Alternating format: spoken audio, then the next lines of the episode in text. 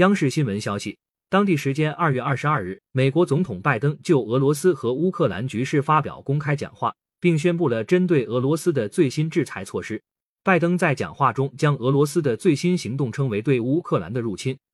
他宣布，美国和盟友及合作伙伴决定针对俄罗斯的两个大型金融机构——俄罗斯国有开发银行和军事银行——实施全面的封锁制裁措施。俄罗斯将无法在美国及欧洲市场进行借贷交易，也无法再筹集资金。此外，拜登还宣布对俄罗斯的精英阶层及家属实施制裁，并表示与德国合作将不再推进北溪负二项目。拜登同时表示，会尽力保证对俄罗斯的经济制裁不会对美国本土经济，特别是对能源价格产生过大影响。拜登表示，将调动在欧美军力量，加强相关地区军事防御。他强调，此举属于防御性措施，美国不寻求与俄罗斯发生对抗。此外，他称，美国及其盟友会继续寻求通过外交渠道解决危机，不论俄罗斯接下来如何行动，他们都已做好准备。